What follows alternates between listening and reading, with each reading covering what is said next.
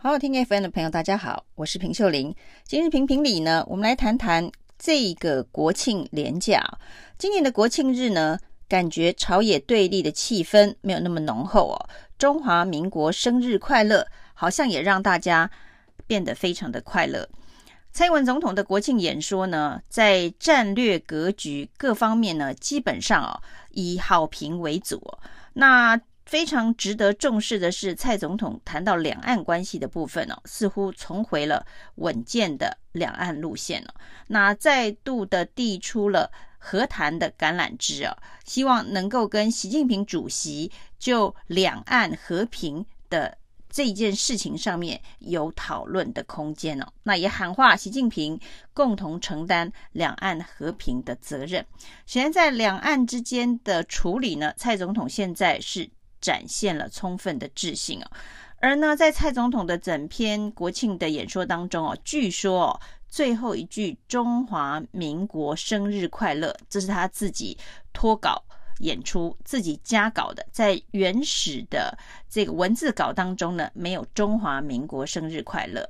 那这“中华民国生日”。快乐的加稿其实还蛮令人惊艳的，因为一直以来呢，蔡英文总统讲到中华民国的时候，总是喜欢加中华民国台湾。他这次呢，非常自信而自然的讲了中华民国生日快乐，不再坚持遇到中华民国就要加台湾，中华民国台湾的说法。的确是让大家感现到了蔡总统的执政的自信啊，也代表蔡总统领导这个国家呢，现在已经对于自己呢所站的位置有充分的自信感了。那过去呢，大家不断的批判民进党在很多作为上面想要去中国化，想甚至想要去中华民国化。那当蔡总统很自然的喊出“中华民国生日快乐”，大家可能也就不再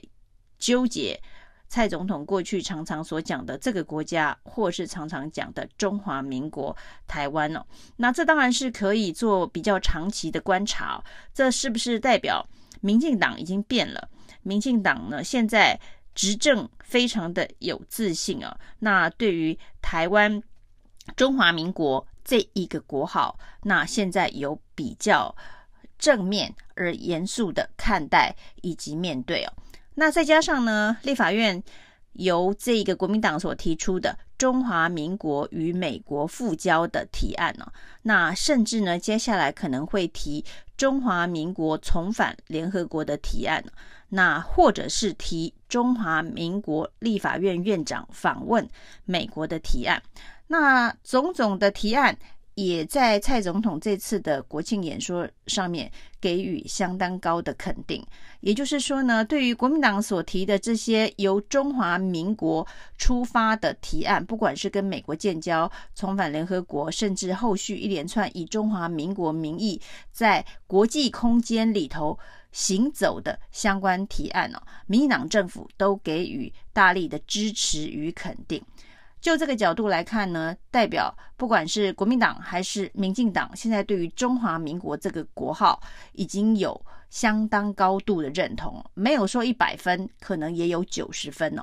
那既然是这样呢，蔡英文总统愿意接下中华民国这一个国号所后续铺排的各式各样国际空间的拓展，也就是说，国民党已经把球丢给了民进党政府，甚至说丢给了美国政府。美国政府接下来要如何看待中华民国这一个国家，那都是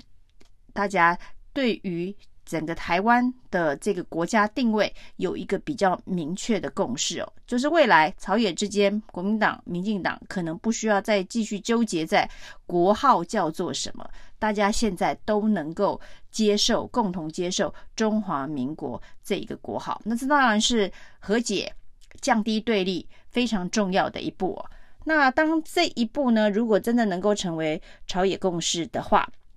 我们看到呢，在国庆之后，国民党立院党团的总召林维洲居然提了一个，现在应该来讨论哦，中国国民党的“中国”两个字是不是应该要去除的一个相关的讨论案，就是说呢，是中国国民党要去中国化。那在此时此刻，大家都高度认同中华民国这个国号的时候，国民党突然提了一个要去中国化党名的提案，是还蛮突兀的。那这种突兀跟造境，是处在一个时空环境已经有一个大幅调整的一个概念上啊，当蔡英文总统很自然的说出“中华民国生日快乐”的时候，其实民进党是已经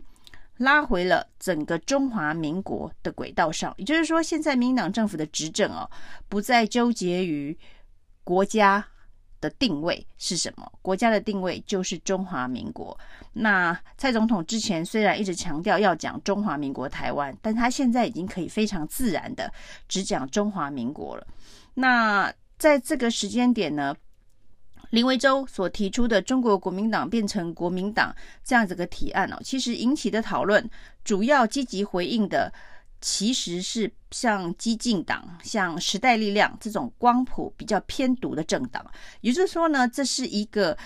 高度统独、争议对立的议题啊，就是中国国民党要不要去掉“中国”两个字啊？所以呢，对这个议题呢，有高度的回应力道的，反而是这些独派光谱非常强烈的政党。那在此时此刻，民进党似乎对于中国国民党的“中国”两个字啊，也不太有太大的意见哦。因为呢，反正民进党现在都中华民国了，那你中国国民党的“中国”两个字到底是中华民国的简称，还是中华人民共和国的简称哦？这个要看台湾人民心中对于中华民国民党的定位是什么哦，的已经不是这个名称的问题了。那既然民进党其实都可以说是。放弃了台湾共和国、台湾国的这个名号的时候，中国国民党有必要挑起中国到底是中华民国还是中华人民共和国的争端吗？此时此刻谈中国国民党变成国民党是一个恰当的时机吗？这个是值得国民党好好去思考的。假设民进党已经回到中华民国的轨道上了。国民党也就应该也在中华民国的轨道上，大家做内部竞争就好。其实这也是蔡英文在国庆演说当中一个非常重要的论述架构，就是呢，对内啊，大家可以好好打一场民主自由的竞争哦。那对外大家团结一致哦。那目前看起来，对外团结一致，用中华民国的这个国号团结一致。共识度已经是非常高了。如果是如此的话，那就应该拉回到对内，大家如何做民主的竞争哦。那也就是说呢，大家一起为中华民国证明了对外。那对内呢，大家应该要打拼的是谁能够把这个国家治理得更好。那朝野呢，对内以民主的方式竞争，团结对外，这样子对于台湾来讲，整个政治。执政的品质才能够快速的提升哦。接下来所有在执政上面的挑战，其实都是民进党这个执政党要面对的严峻的挑战。不管是后疫情时期的经济问题，以及呢接下来重大政策的推动，包括了美猪开放政策，接下来包括了台湾到底能不能够拿到新冠肺炎的疫苗等等。所有的内政问题才是两个政党、两个主要的政党一个最重要的竞争的战场。所以呢，当民进党都可以暂时放弃台湾国，国民党此时此刻还在犹豫要不要中华民国，这真的是一个非常奇怪的思维逻辑。